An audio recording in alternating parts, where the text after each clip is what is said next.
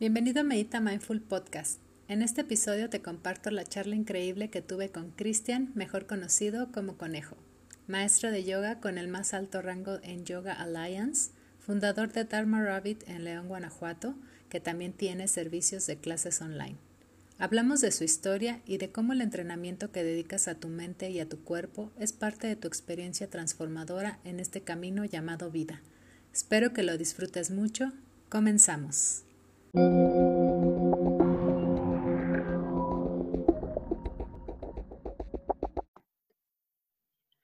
Hola, bienvenido a Medita Mindful Conejo Yoga.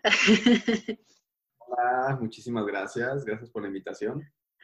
Qué bueno. Me da mucho gusto que estés por acá. Digo, para los que nos escuchan, eh, conejo, aunque me siento rara decir conejo, eh, es de acá de León, de León, Guanajuato, en México. Digo, por la gente que, no nos, que nos escucha que no está en México. Y bueno, estamos grabando desde acá. Em, y bueno, para comenzar eh, este episodio, voy a introducir cinco preguntas que le hago a todos los invitados. Entonces, veamos. La primera sería, ¿de qué estás agradecido hoy? Uy, eh, segura que tienes tiempo para escuchar. claro. quedarme aquí enumerando una serie de cosas. Y, y no, no, me gustaría sonar pretencioso, pero la verdad es que todos los días eh, me tomo un tiempo para agradecer por, pues, por lo que tengo y por lo que no tengo. Mm. Y hoy estoy muy agradecido, por ejemplo, especialmente porque el día de hoy em, tenemos lleno completo en nuestro entrenamiento para maestros de yoga. ¡Ah, qué padre! Felicidades. muchas gracias. Es una muy buena noticia, entonces estoy muy agradecido por eso, pero la verdad es que cuando no hay cosas extraordinarias, me gusta agradecer por las cosas simples, como el hecho de estar vivo este día, mm. por el hecho de que la, los seres eh, queridos que, que tengo tienen salud, pues por el alimento que tengo, porque yo mismo tengo salud, porque tengo un techo. La verdad es que si hago como una especie de enumeración de cosas, este, es parte como de, les podría decir, de mi rutina diaria. Qué bueno, súper importante el agradecimiento. Sí, la verdad me hace sentir muy bien. Justamente hace un par de días estaba platicando con mi novia, se llama Sofía, y le decía, creo que de verdad la gratitud es una de las emociones, sentimientos eh, que vibran más alto, o sea, muy cerquita de, del amor, ¿no? Tal vez el amor sea la vibración como más alta, por así decirlo, entre comillas, que nos hace sentir plenos, que nos hace sentir en calma. Y la gratitud para mí es como, como su prima, ¿no? Así de que va junto con pegado. Y también una, una, o sea, vibra, vibra muy alto ese sentimiento, esa emoción. Mm, sí, tienes toda la razón. Eh, eh, siento que la gratitud es algo que al final nos trae al presente, ¿no? Nos conecta con lo que sí tenemos, con lo que sí hay, con lo que sí existe, ¿no? Y, pues al final abres también la puerta, ¿no? A pues todo lo que podría venir también. Completamente. Y también por lo que no tengo, fíjate. Porque hay cosas que no tengo, pero que creo que quiero, o sea, creo que debería tener. Pero, pero a veces creo que la vida es tan sabia que nos da lo que necesitamos. Mm.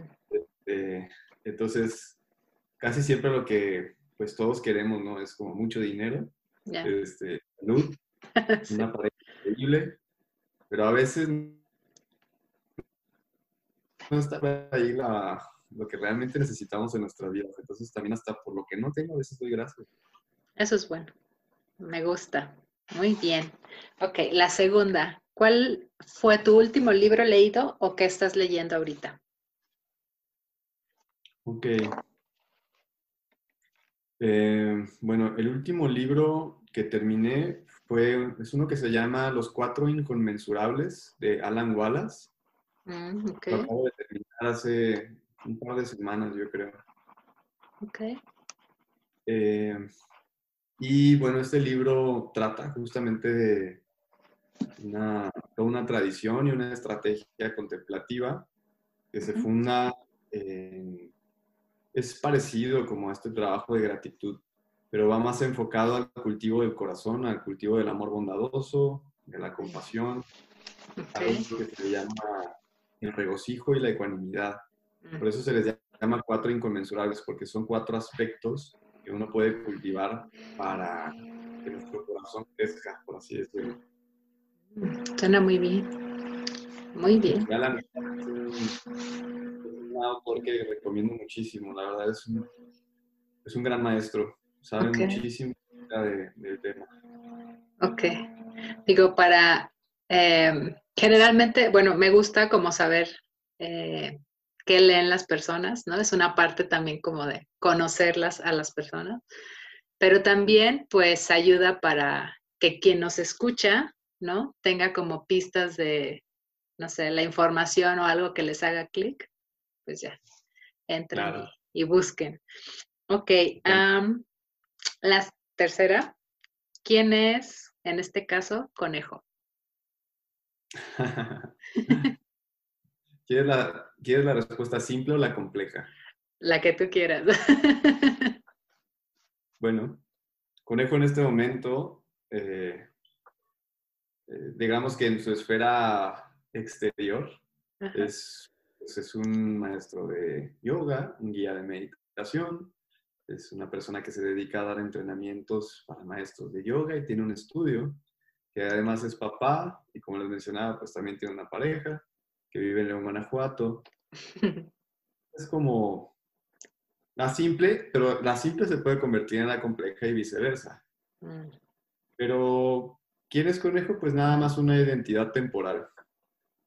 Creo que podría hablar de los rasgos de mi personalidad actuales y eso de alguna manera podría enmarcarme o definirme, pero solamente por un tiempo, porque pues Conejo ha, cambiado mucho mm. durante los últimos años, toda su vida, y sigue cambiando y seguirá cambiando, entonces pues es un ente en constante cambio y transformación. Mm.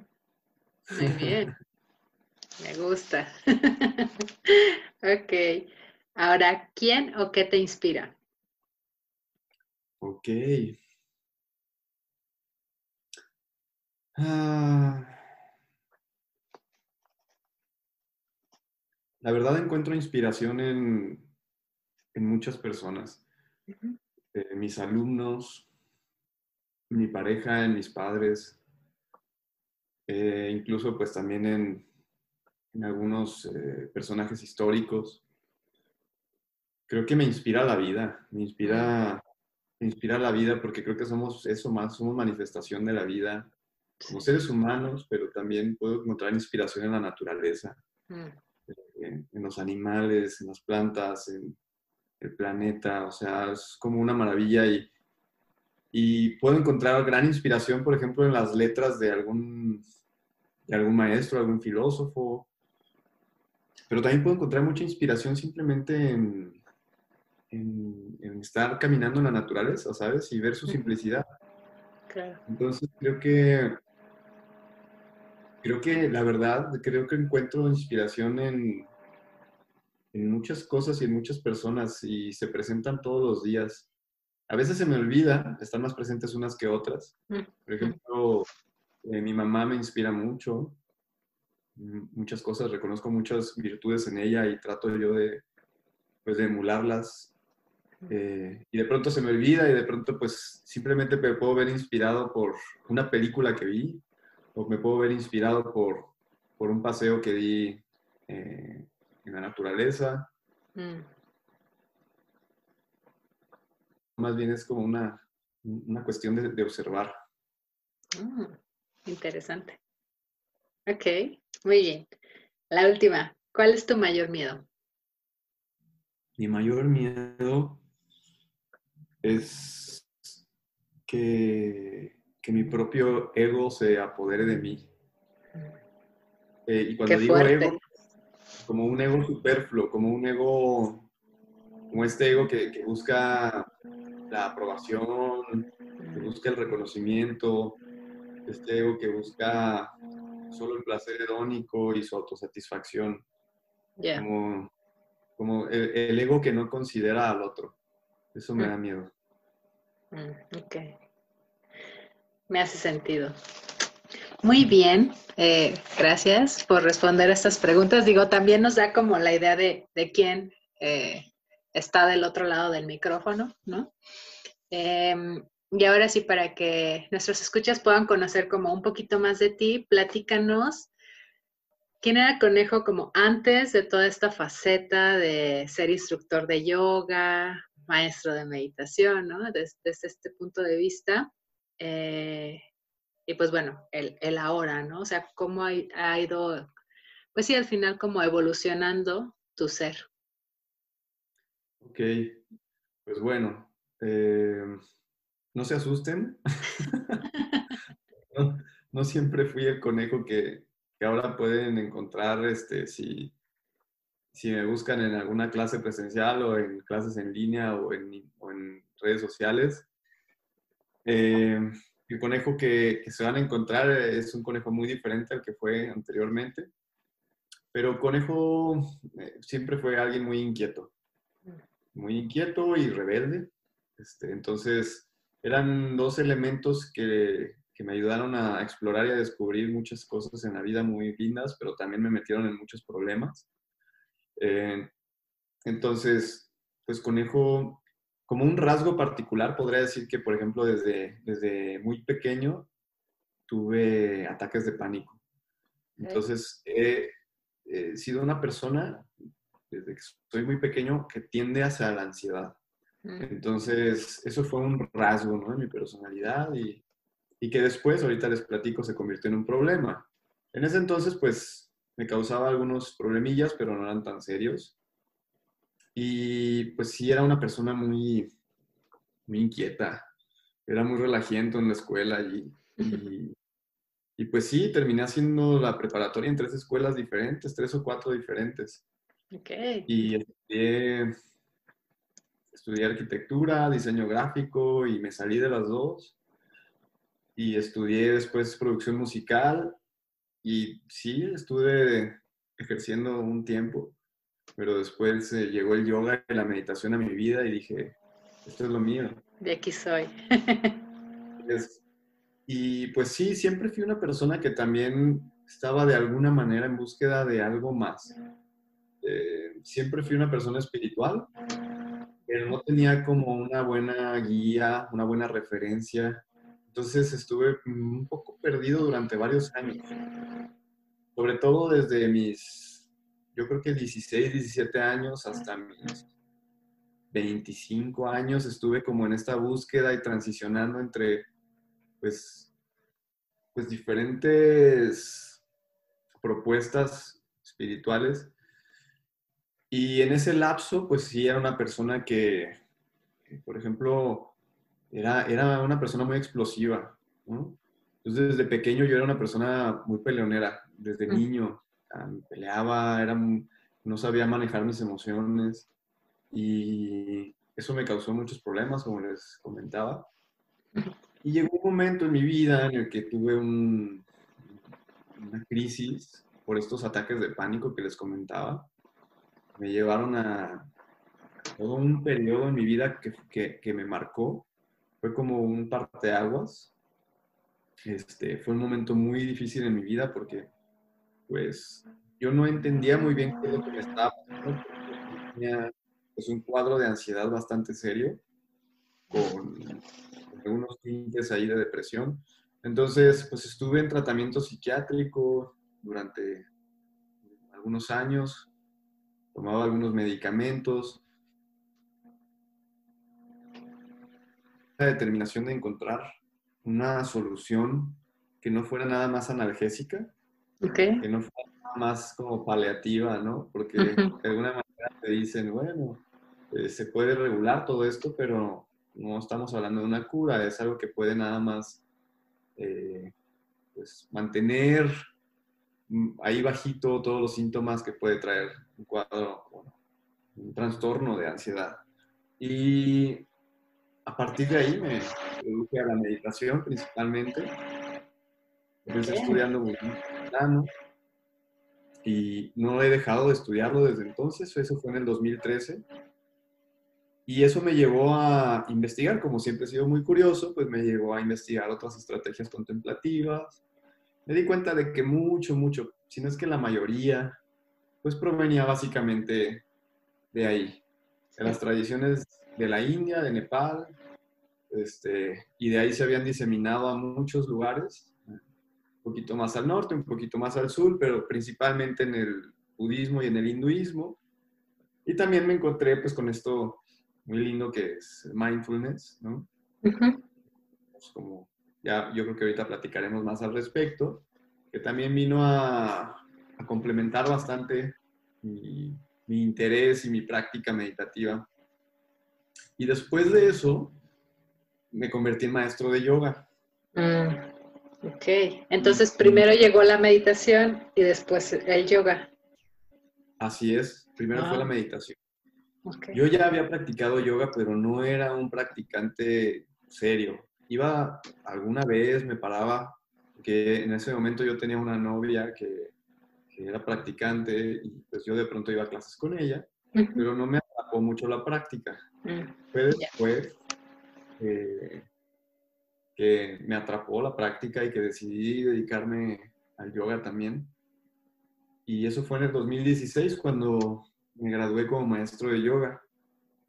Em, y a partir de ahí, pues afortunadamente surgieron muchas oportunidades profesionales, tuve mucho crecimiento, estuve estudiando, no he parado de estudiar desde entonces eh, todo el tema de la pedagogía desde el punto de vista del yoga y también he aprendido pues muchas, desde muchos puntos de vista, muchas tradiciones, mm. este, y leyendo, ya sabes, cultivándome en la medida de lo posible. Y cosas, también practicando cosas que no son propias del yoga, pero que son, que son este, muy afines, muy afines a la práctica del yoga. Y aquí estoy, este, aquí estoy dedicándome a compartir el yoga en mi estudio, también de forma remota, vía online, este, dando certificaciones, afortunadamente, o sea, eh, la verdad estoy muy agradecido por eso porque me ha, el yoga me ha llevado a recorrer toda la República, me ha llevado a ah. conocer muchas personas, he podido dar talleres y, y cursos que, en los que he conocido personas extraordinarias y se han abierto otras oportunidades y pues aquí ando en ese camino, ¿no? En ese camino muy, muy contento, la verdad. Qué bueno. ¿Qué, y qué gran cambio. O sea, digo, a veces siento que, em, digamos, las personas normales, por decir que, pues al final todos somos normales, ¿no? Em, digamos que la mayoría de nosotros ve, ¿no? A, la gente que ha hecho algo y, pareciera que, que nacieron así, ¿no? Que, tienen, que son así de mágicos, por así decirlo, pero a veces no nos damos cuenta de todo lo que han vivido para llegar en donde están. Entonces, digo, tu historia se me hace súper impresionante y, siento que como tú, tal vez hay muchos, ¿no? O sea, muchos, digamos, hemos pasado por diferentes etapas de la vida que de alguna forma terminamos en donde estamos ahora. Sí, claro, claro. Y es que justamente eso decía, ¿no? Cuando me preguntabas quién es conejo, pues bueno, el día de hoy es esto, pero nunca, o sea, no ha sido así toda la vida mm. y no será así siempre. Eh, si nos consideramos y nos aceptamos como estos entes en transformación y tomamos responsabilidad de ello, pues tenemos posibilidades infinitas para que nuestra vida tome rumbos inesperados, ¿no? Claro. Eh, y sí, hay, hay gente que tiene el don, por así decir, que dentro de sus virtudes ya se encuentra pues esta habilidad de mantenerse sereno, de encontrar calma, de siempre ver el lado positivo de las cosas, de ser muy propositivos, muy altruistas. Eh, pero habemos otros que no siempre fuimos así. Mm. otros que, que, éramos todo lo contrario, nada más no nos salió cola y cuernos por por un milagro. Estamos tratando de ser este, mejores este, conforme pasa el tiempo. Sí, tienes razón. ok. Y, por ejemplo, bueno, em, ahorita mencionaste que primero llegó eh, la meditación y el mindfulness. Háblanos como un poquito de, cómo el, sí, o sea, cómo lo, lo, viviste, lo integraste, o sea, cómo fue tu acercamiento, digo, porque también siento que em, hay mucha, digamos, como muchos mitos, ¿no? Acerca de, estas dos prácticas.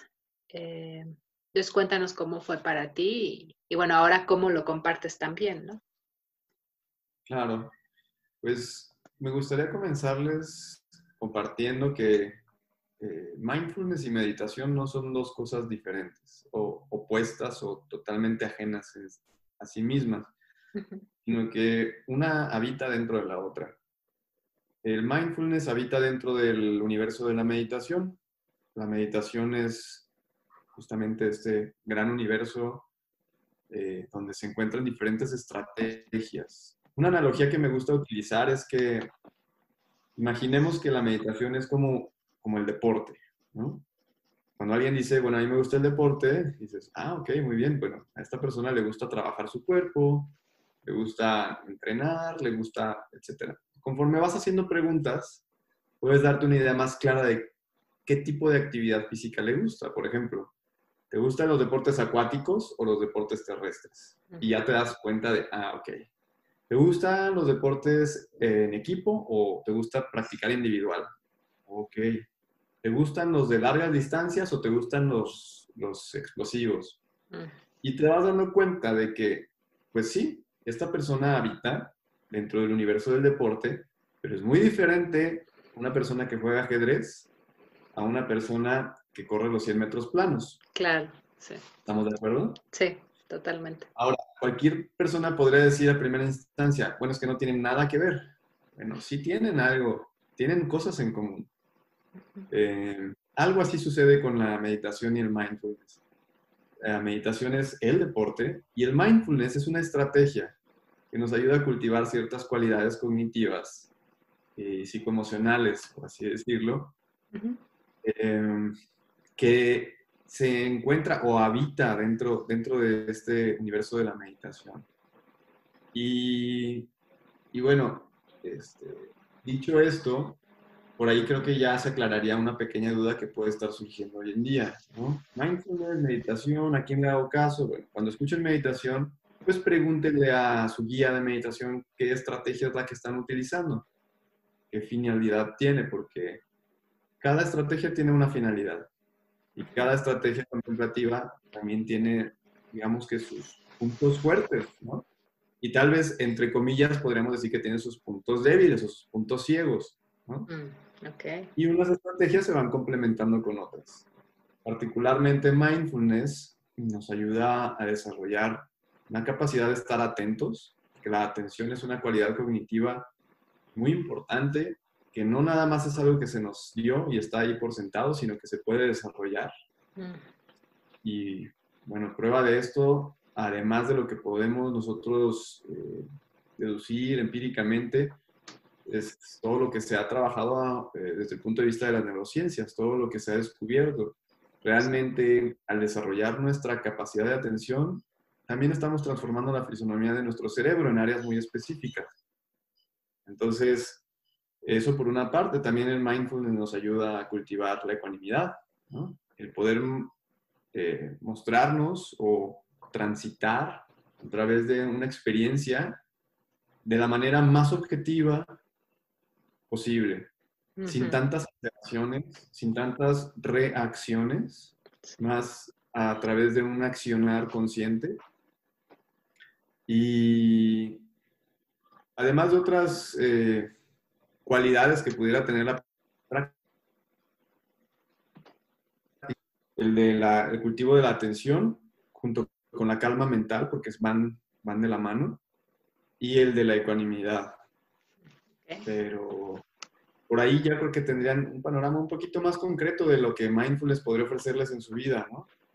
Sí, sí, totalmente digo, con lo que nos has comentado, em, sí, siento que a veces e, es, esta distinción un tanto de, eh, como tú lo llamas, ¿no? El universo eh, que abarca, ¿no? Eh, de la meditación. Siento yo que envuelve distintas técnicas y aquí es donde entra el mindfulness. Entonces, sí. Em, inclusive, por ejemplo, igual ahorita nos, nos hablas un poquito más de eso, pero cuando está, yo por ejemplo, cuando yo llegué a practicar yoga, a mí me cautivó la, digamos, el hecho de que me hacía consciente de eh, mi cuerpo, de mi respiración, de estar en el tapete y así me olvidaba de, todo lo demás, ¿no? Entonces, eh, siento que ese momento para mí fue como mis pininos eh, de manera consciente en, practicar mindfulness. Pero bueno, es parte de... Totalmente, totalmente. La práctica de yoga se puede convertir en una práctica meditativa, una práctica de meditación dinámica, se le podría decir, siempre y cuando pues nuestra mente esté atenta a lo que estamos haciendo. Sí. También dentro de la práctica de yoga, de la práctica, vamos a ser como más específicos, de la práctica de las posturas de yoga, eh, hay ciertos distractores, ¿no? Pueden haber distractores, que son los otros compañeros, que son los recuerdos, las proyecciones, los pensamientos, y nos van a estar tratando de distraer de, la postura, que es nuestro objeto de meditación, ¿no? Que es nuestro punto de anclaje, nuestra respiración, nuestra postura. Pero si tratamos de, realmente de estar presentes en nuestra respiración y de estar presentes en la postura, se convierte en una meditación y nos conduce a un estado de calma y concentración. Mm, sí, sí, totalmente. Ok, y ahora, em, ¿cómo lo integras tú a tu día a día? O sea, ¿cómo integras eh, tanto, pues sí, la meditación, la práctica de mindfulness, el yoga en tu día a día, a, ti como, como persona, no tanto fuera de, de este, digamos, de esta actividad que desempeñas de enseñarlo también? ¿Cómo lo haces para ti mismo? Bueno, ese es el reto más grande, que pudiéramos tener desde el punto de vista, porque eh, pues se, puede decir, ¿no? Que pues es fácil decirlo, pero ¿cómo lo hago? Cuando, eh, es decir, yo puedo estar muy tranquilo, a ver, todos estamos en clase, namaste, todos cierren sus ojos y todo es belleza y armonía, y de repente puedes estar en la fila del banco y con el tipo atrás gritando y y puedes encontrarte una situación así bastante estresante y, realmente es ahí cuando dices, bueno, eh, tengo la capacidad, tengo la capacidad de, de tener esta, de poder manejar mis emociones, de poder manejar las circunstancias, de poder aceptar aquello que no puedo modificar y de poder tener la interés para modificar lo que sí. Eh, em, entonces, sí es un trabajo de todos los días, ¿eh? Completamente, o sea, todo lo que yo hago dentro del tapete o dentro del cojín de meditación, mi reto más importante es que todo eso que suceda ahí pueda permear en mi vida diaria y en la cotidianidad. Para mí lo cotidiano es tan espiritual como, como una meditación. Todo lo que suceda a nuestro alrededor es maravilloso, pero depende de nosotros. Si estamos muy distraídos no lo vamos a poder ver. Y depende de Depende de qué tanto nosotros haya, nos hayamos entrenado mental, emocionalmente para afrontar estas circunstancias complejas en la vida, nuestra capacidad, ¿no? de nuestra capacidad de afrontarlas. Eh, no es, de hecho, no es tan complicado. Si nosotros lo que queremos, por ejemplo, en nuestra vida es tener eh, un poco más de paciencia, pues lo que hay que cultivar es la paciencia, justamente. Pero no va a llegar nada más por obra del Espíritu Santo. Sí. Voy a ser paciente nada más porque ya, hoy voy a ser paciente. Ya, estoy determinado a ser paciente.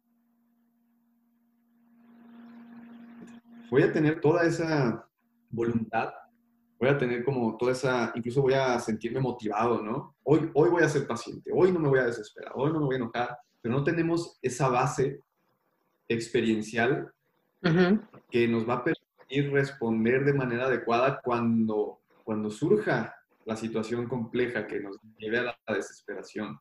Mm. Entonces, es un entrenamiento. es un entrenamiento igual que en el gimnasio, igual que en la pista de correr, igual que en la alberca, como decíamos de los deportes. Sí.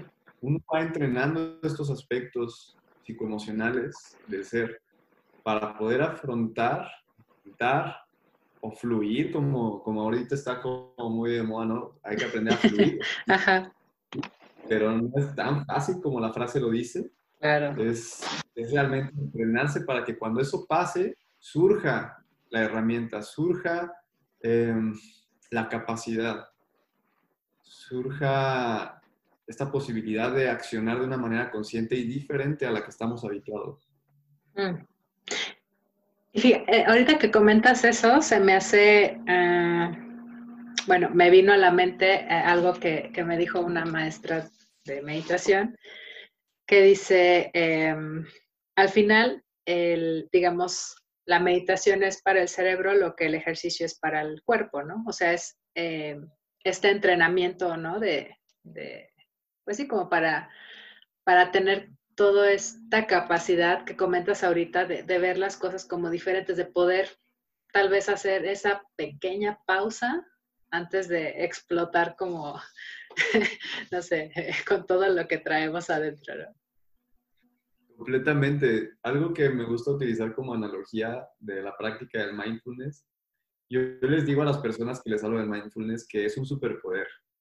Es el superpoder de ver las cosas en cámara lenta, 360 grados. Y es un superpoder realmente porque, les voy a poner un ejemplo. Voy manejando, se mete un coche, reacción. Si yo estoy habituado durante toda mi vida a reaccionar, imaginemos que es un conejo del pasado, ¿no? El conejo que enojaba mucho de forma muy, este, eh, o sea, era como muy explosivo.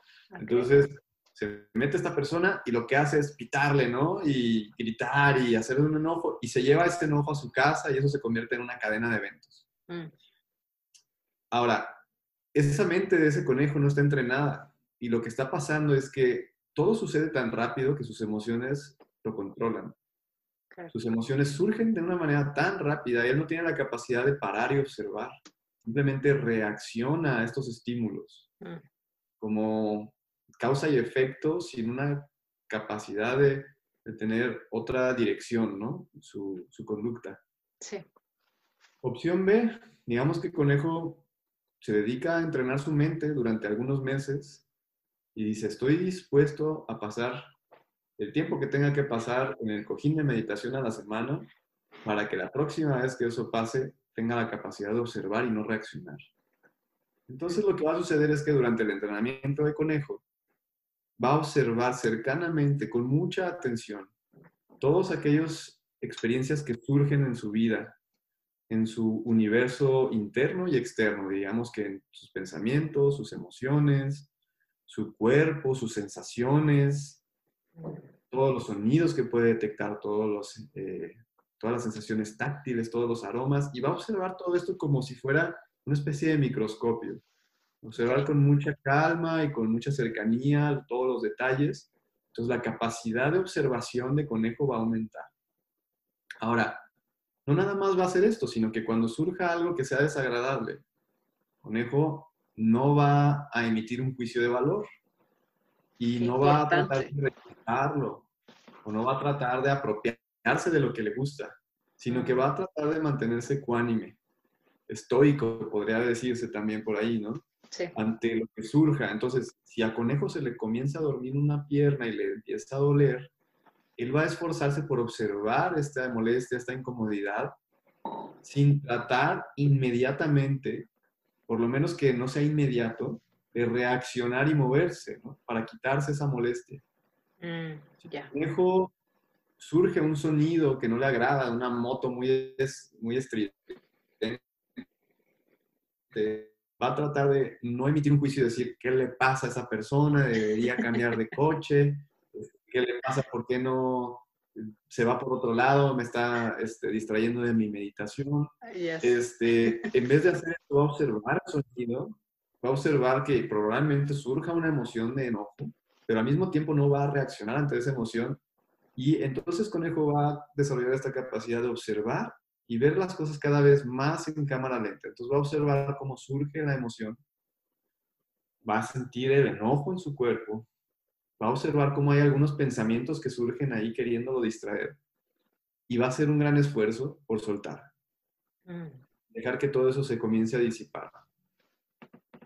Si Conejo hace esto habitualmente, y digo habitualmente por lo menos cuatro o cinco veces a la semana, durante unos cuatro o cinco meses, en el sexto mes, Conejo se, se enfrenta en la misma situación.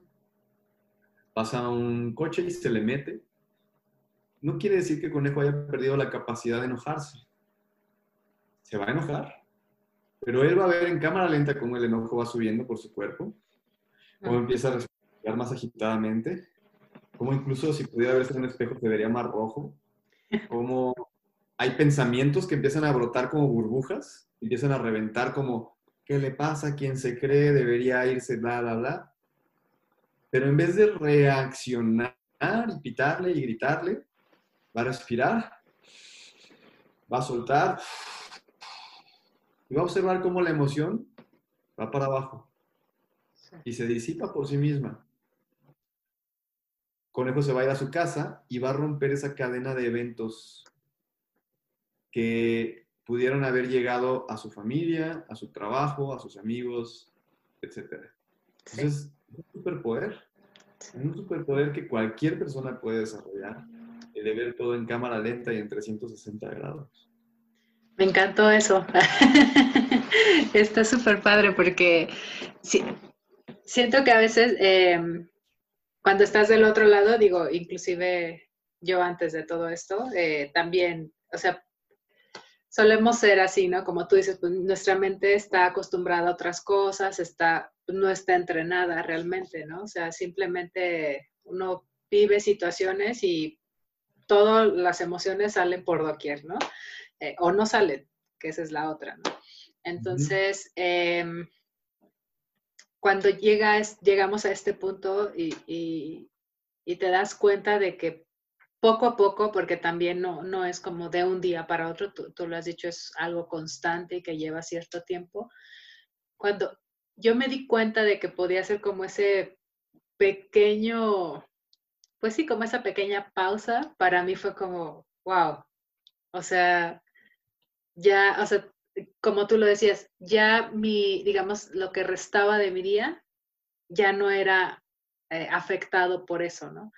Entonces, algo que puede parecer como muy simple, ¿no? A veces como el hecho de respirar, ¿no? De, en lugar de reaccionar, que como tú dices es más fácil decirlo que hacerlo a veces, eh, cambia por completo toda la situación que, que a lo mejor en algún momento pudo haberse visto dañado por uno mismo, ¿no? Completamente. Y, y sí, justamente se puede decir fácil, pero es que vuelvo al tema de que es una cuestión de habituación, de entrenamiento. Claro. Entonces, va a ser más fácil para uno mismo, conforme pase el tiempo, reaccionar de una manera más consciente. ¿Por qué? Porque como les decía, nuestro cerebro es como un cableado. Sí. Entonces, el cableado, es, digamos que son todos estos canales neurales, ya está de alguna manera estructurado por todos nuestros hábitos y tendencias que hemos desarrollado durante toda nuestra vida. Entonces, lo que estamos haciendo a través de la meditación es un recableado, es una reestructuración de la red neural para que podamos em, interpretar. Bueno, de, primera entrada, tomar la información de forma adecuada. Segundo, interpretar distinto esto que estoy recibiendo. Y con ello poder accionar de una manera más consciente ante las circunstancias. Pero cada vez va a ser más fácil porque estamos entrenándonos para ello. Es como cualquier cosa en esta vida. Sí. ¿Cuántas veces, yo también un ejemplo, cuántas veces creen que Cristiano Ronaldo tuvo que patear el balón para patearlo de la manera que lo hace el día de hoy? Sí. No. Miles de veces. Un montón. sí. Y ahora pues, es proficiente en esa, eh, en esa habilidad con esa actividad, pero no surgió de la nada, surgió de un entrenamiento. y sigue entrenándose y cada vez es más fácil para él. Claro. ¿no? Y va a llegar un punto en el que tal vez em- comience a envejecer y pues sus capacidades psicomotoras no sean las mismas, Ujú. capacidades físicas no sean las mismas. Y está bien, pero con la mente sucede un poco distinto. Mm, La mente, digamos que uno puede seguir entrenando su mente aunque ya tenga edad avanzada e incluso va a ayudar a retardar o va a ayudar a evitar ciertas este, enfermedades de- degenerativas para el cerebro, ¿no? Claro. Sí. Entonces, eso también eh, aumenta las probabilidades de que no tengamos, por ejemplo, Alzheimer eh, u otras enfermedades degenerativas como demencia senil. Sí. Mantener a la mente sana y despierta. Sí, sí tienes toda la razón. Es, es muy importante en ese sentido también. Em, y bueno, ahorita que hablas de- del entrenamiento y así, se me vino a la mente eh, tu entrenamiento de yoga. Digo, porque a lo mejor quien no conoce o ha visto su perfil, digo, digamos que fuera de- del yoga, como, o bueno, la práctica de yoga que yo había visto, cuando llegué a tu perfil y vi ciertas, digamos, la manipulación de, de tu cuerpo para llegar a ciertas posturas, lograr ciertas cosas, no sé, moverte de esa forma como en cámara lenta fue como, un momento, apenas si puedo hacer un guerrero uno, no sé qué, y qué es esto, ¿no? Entonces, ¿cómo- digo, eh, por lo que obviamente estamos platicando, pues me imagino que, que todo tu entrenamiento pues mental y físico te llevó a eso, ¿no? Pero platícanos tú, eh, ¿cómo fue el llegar ahí? El desarrollo físico no es tan distinto al desarrollo mental, ¿eh? De hecho, la mente modifica el cuerpo y el cuerpo modifica la mente. mm, Entonces, en la medida en la que yo también voy teniendo logros mentales, también voy teniendo logros físicos y viceversa. Eh, no nada más la mente es todo. El cuerpo y la mente, de hecho, no podríamos decir que están separados en, en algún punto. mm, Nadie puede determinar en qué punto empieza y termina la mente.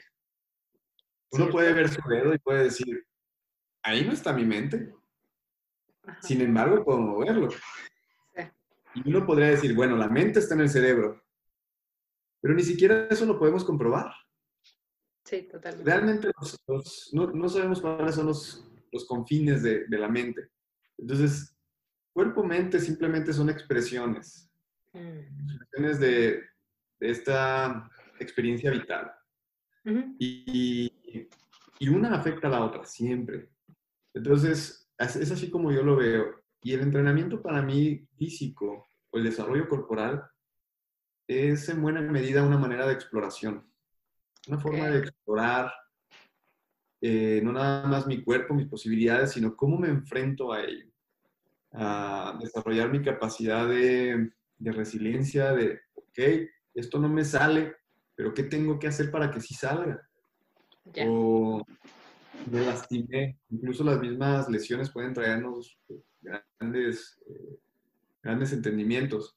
Bueno, ¿qué capacidad tengo de regresar como si fuera el día uno a empezar a practicar desde lo más básico y volver a lograr aquello que estaba haciendo en algún momento?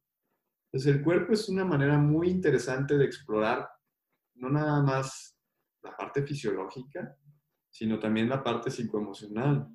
Entonces, algo que siempre me ha gustado es la actividad física desde niño.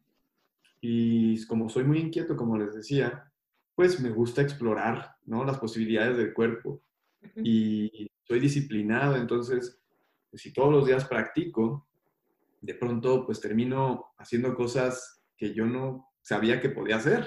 mm, Pero al mismo tiempo todo es muy relativo, ¿eh? O sea, ¿por qué? Porque creo que yo tengo un balance entre el trabajo que hago con mi mente,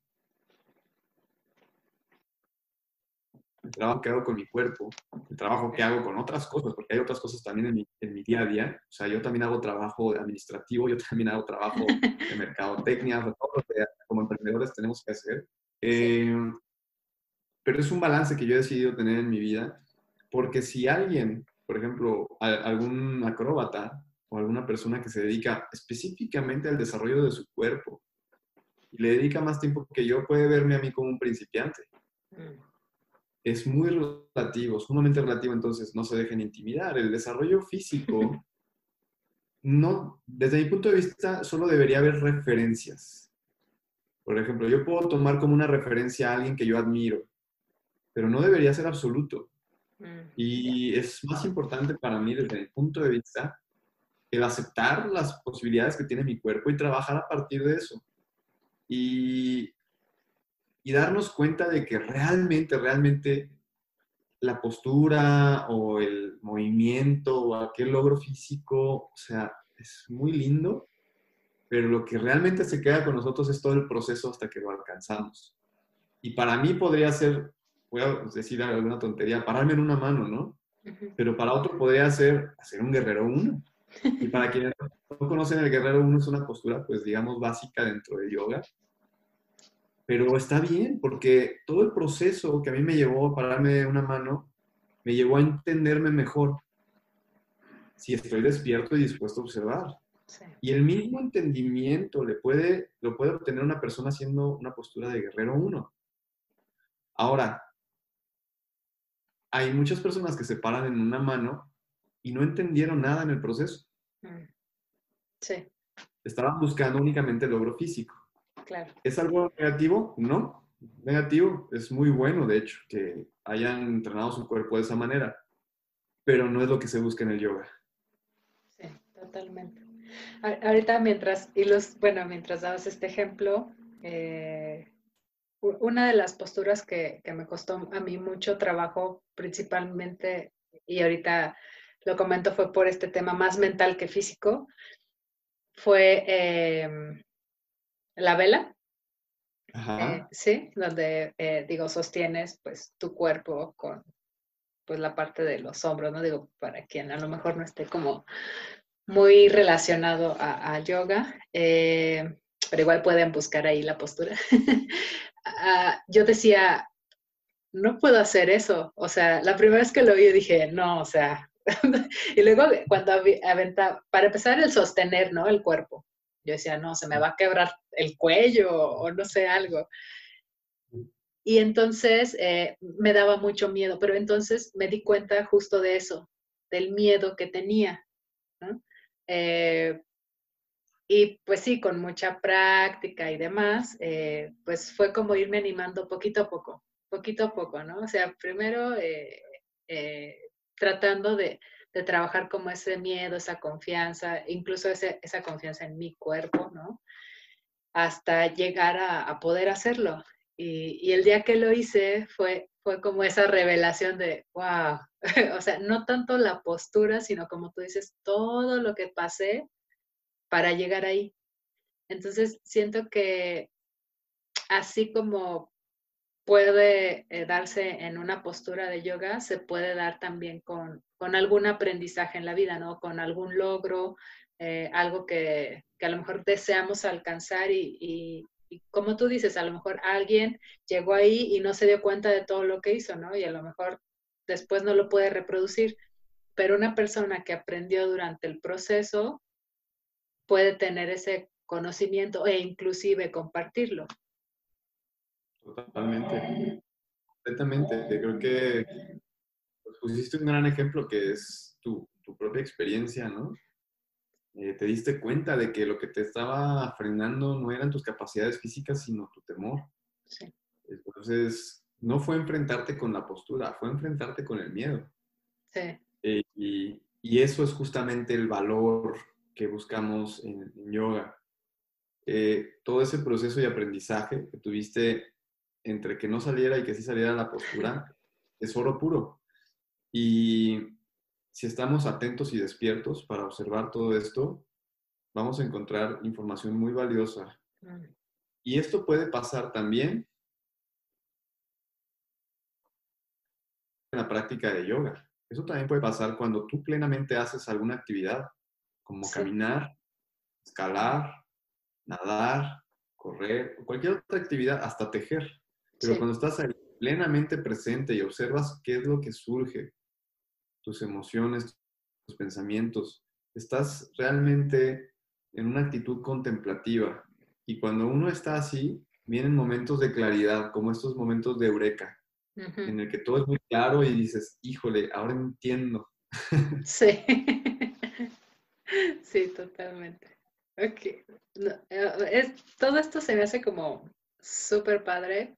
Y ahora, ¿cómo llegaste a, digo, ya tenías eh, la meditación, mindfulness yoga, a quererlo compartir y bueno, eh, fuera de incluso las redes sociales, tu estudio, ¿no?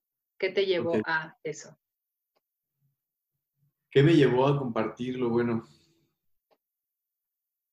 la verdad es que no me gustaba el trabajo que tenía antes. Okay. Y durante mucho tiempo hice trabajo, ciertos trabajos que no me gustaban mucho. Solamente lo hacía porque tenía que hacerlo. Tenía que ganar dinero y pagar la renta como todos tenemos que hacer. Sí. Eh, entonces, quería realmente ganarme la vida de una manera que, que me causara satisfacción. Y el compartir el yoga para mí era una de esas formas, porque compartir un poquito de, de todo lo que me había dado el yoga y la meditación me daba una satisfacción increíble. Y al principio la verdad es que no ganaba mucho de ello. Este, daba algunas clases antes de tener mi estudio y pues me pagaban pues más o menos, ¿no? O sea, no que me pagaran mal en los lugares, pero pues no era suficiente como para sostenerme económicamente. Después decidí abrir mi estudio y con ayuda de muchas personas, hubo muchas personas involucradas, no fue todo eh, mi trabajo. Eh, tuve la oportunidad de abrir mi estudio y era un estudio en la misma casa donde yo vivía. Okay. Acondicioné la sala y ahí comencé. Mm. Y eso me motivaba, me motivaba realmente pues compartir con las personas aquello que me había hecho tanto bien. Si yo podía de alguna manera influir positivamente en estas personas o por lo menos eh, que tuvieran en, su, en su vida, en su perspectiva, una forma diferente de, de, vivir, de encontrar una filosofía que realmente les hiciera sentido, pues para mí era muy satisfactorio. Y a partir de ahí, como les había mencionado hace unos minutos, pues la verdad se, se, dio mi crecimiento de una forma muy orgánica y hasta cierto punto acelerada, entre comillas, porque en poco tiempo pude crecer, crecer. Las, hubo personas que confiaron mucho en mí, mis maestros de yoga, me abrieron las puertas para que ellos me siguieran entrenando y yo siguiera estudiando, me abrieron las puertas para que comenzara a dar cursos y de pronto así un día este, pues me empezaron a hablar más personas ya tenía más trabajo y, y otro día pues ya no cabíamos en el salón donde estábamos al principio en la casa y tuve que cambiar y luego me ofrecen otro espacio que estaba más lindo y más grande con más amenidades, etcétera, y pues así las cosas se van dando orgánicamente. Creo que cuando realmente hacemos las cosas desde el corazón y nos entregamos, o sea, realmente les voy a decir algo que probablemente muchas personas no sepan. Yo estuve a punto de cerrar mi estudio tres veces en, en, en estos cuatro años. Y cuando digo a punto de cerrar, no es que dijera, ay, ya, ya me cansé este, a ver, ya voy a cerrar hoy. No nada más un PC, literalmente ya estaba decidido a cerrar. ¿Por qué? Porque hubo esos tres momentos críticos en los cuales eh, era insostenible para mí. Por una u otra razón, principalmente por razones financieras, que es, que es uno de los grandes retos a los que nos enfrentamos quienes nos dedicamos al yoga o a la meditación. Sí.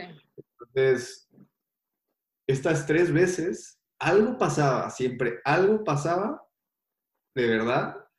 Imagínense que una vez fue, yo le iba a marcar a la señora que me rentaba para decirle que le iba a dejar el lugar y ella me marcó primero a mí para decirme que me lo iba a dejar más barato. Qué interesante. No entiendo por qué fue, o sea, no entiendo por qué me hizo esa propuesta. Este, no tenía ninguna razón de ser.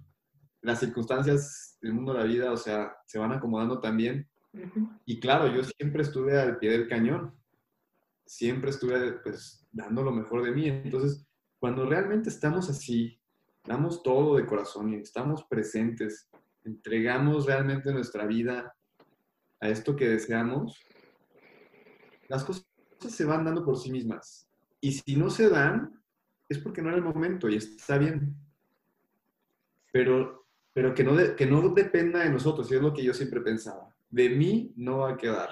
Mm. De mí no va a quedar. Yo voy a dar lo mejor que pueda y si las circunstancias ya no me lo permiten, pues es que ya no me tocaba a mí. Ya. Qué, qué, qué, importante, digo, para, para todos los que, siento que de alguna forma para todos los que se animan, ¿no? A, a ir por esos sueños, ¿no? Eh, siento que es, es importante, como, como tú lo dices, ¿no? Darlo porque quieres, porque te nace, porque sabes que ayuda, porque está, eres un ser de servicio al final de cuentas, ¿no? Porque sumas a la vida de otras personas. Eh, siento que eso, digo, fuera de todos los inconvenientes que, pueden existir, eh, siempre marca una diferencia, ¿no? Totalmente. Sí, totalmente. Súper. Pues digo, uh, yo podría aquí seguirte entrevistando por horas, pero creo que vamos a, tener que, ir cerrando este capítulo. Eh, y bueno, pero antes de, cerrar, eh, me gustaría que, les compartieras en dónde te pueden encontrar, cómo te pueden encontrar o a tu estudio. Eh, qué servicios ofrecen, digo, para la gente, eh, tengo entendido que hay también en línea, digo, por todo este tema, digo, si aún no se animan como a ir a clases en vivo.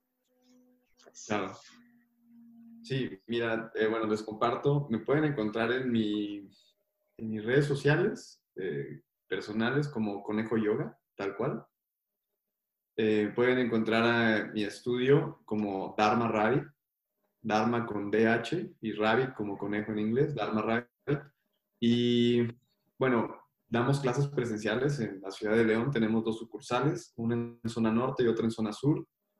Y tenemos también una plataforma online donde pueden tomar clases on demand. O sea, tenemos en este momento casi 70 clases este, pregrabadas en los cuales pueden tener clases desde principiantes, intermedios, un poquito más avanzados. Tenemos también clases de meditación ahí mismo, tenemos clases de movimiento. Entonces pueden este, acceder a una suscripción y pueden practicar desde casa todas aquellas personas que en este momento eh, deseen mantenerse todavía este, el tema de la cuarentena y así y, o personas que pues no vivan en la ciudad, ¿sabes? Y que estén interesadas en introducirse al tema de yoga, adelante. Y creo que nada más, pues este, también tenemos un, tengo una masterclass que recientemente subimos ahí dentro de la página web. Si van a la sección de masterclass en el menú, pueden acceder a una masterclass eh, que consta de, si no me equivoco, son 11 capítulos para aprender a meditar. Mm. Eh, es una introducción completamente, no necesitas tener experiencia, no necesitas este, ser un erudito de la meditación ni haber practicado yoga ni nada. Es para todos, para quienes nunca han practicado meditación y quieren tener una introducción. Realmente les comparto herramientas sencillas, accesibles a todo público, con algunas meditaciones también pregrabadas en audio y en video. Ok. Y tu, digamos, eh, viene siendo certificación, ¿no? De, yoga también. Es, tenemos una certificación de yoga de 200 horas que, que, abrimos, aperturamos cada año. Como les mencionaba al principio del podcast, afortunadamente tenemos el día de hoy ya el cupo lleno para esta certificación que inicia en octubre y el próximo año se aperturará. Entonces, si están interesados también en convertirse en maestros de yoga, los invito a que estén cerca de nuestras redes sociales eh, y vayan viendo. Generalmente abrimos inscripciones por ahí de febrero, marzo, está haciendo en el 2021. Ok, pues bueno, ahora sí que para todos los interesados, vayan y échense un clavado a su página, a sus redes. Em, a los que están aquí en León, pues igual si tienes la oportunidad y bueno, quieren hacerlo ahorita también por el tema de la cuarentena presencial, pues directo a, sus instalaciones. Em, muchas gracias, Conejo, por esta entrevista, por toda esta, digamos, sabiduría, por tu historia, por abrirte con nosotros. Em, pues también eh, espero que, esto les resuene a, a nuestros escuchas. Al contrario, pues muchas gracias a ti por la invitación y espero que algo de lo que hayan escuchado aquí pueda serles de utilidad en su vida. Gracias, seguro que sí.